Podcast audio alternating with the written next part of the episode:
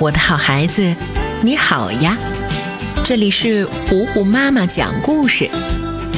今天，虎虎妈妈要继续为你讲《巧克力一号店》第七集《破坏药水》上集。卷毛可可和飞飞象的第二家甜品店终于装修完成，这个巧克力二号店。马上就可以正式开业了。开业前依然是免费试吃活动。提前一天，几个小伙伴便在大街小巷开始进行宣传。大嘴狼最卖力，顶着大太阳走了好几公里，还边走边说：“香甜可口的巧克力，明天免费试吃品尝啦！走过路过不要错过。”有了第一次开张的经验，这次其实顺利很多了。动物们纷纷响应，簇拥在大嘴狼的身边。明天几点活动开始呢？那个那个，有没有蓝莓馅儿的呀？大家如此热情，大嘴狼更有信心，心想：嗯，这次我不能再好吃懒做，要好好表现。但他刚缓过神儿。就被人用脚狠狠地绊倒了，一下摔了个狗吃屎。抬头一看，又是蒙多那个家伙。你别以为哥哥我怕你，我在忙工作，没工夫理你，快让开！说完，蒙多又把大嘴狼举起来，扔到对面的树上。呃，哎呦，哎呦，我的腰！呃，你给我等着！蒙多哼了一声。露出一丝邪恶的笑容，把大嘴狼吓得打了个寒战。明天咱们就看看到底谁比较厉害。然后他潇洒的转身就走。大嘴狼一惊，转念想到，蒙多莫非是要破坏明天的开业典礼？大嘴狼本身就胆子小，越想越害怕。赶紧跑回来告诉卷毛可可，明天蒙多要带上武器砸场子，大家都小心为妙。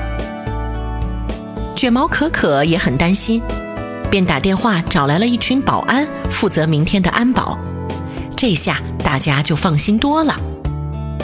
但是大嘴狼完完全全猜错了，此时的蒙多没有准备什么武器，而是在调制着某种药水儿。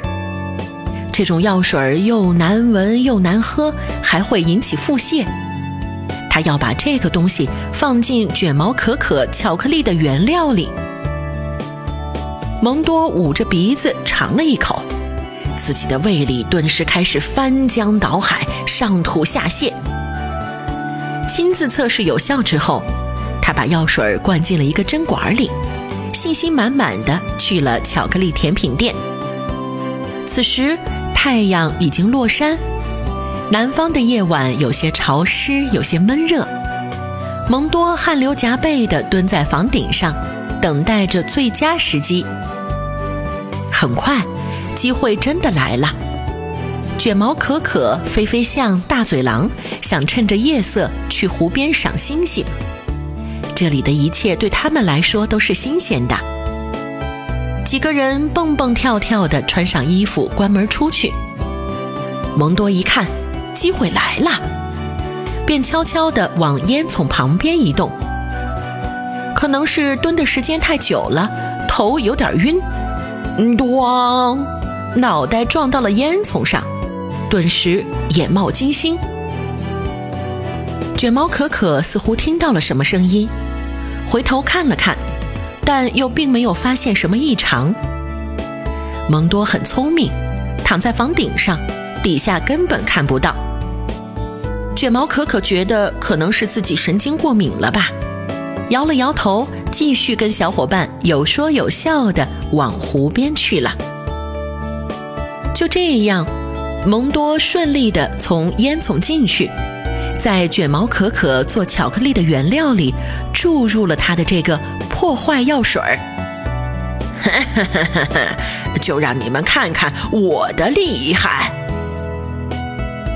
蒙多心满意足地回家了，他要睡一个好觉，明天来巧克力一号店看好戏呢。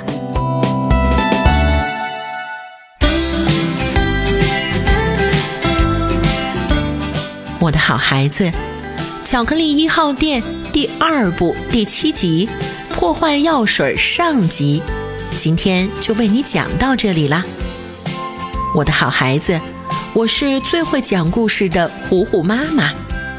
如果你喜欢我，欢迎你来微信上找我做好朋友。你可以在微信公众号搜索“虎虎妈妈”，加微的那一个就是我啦。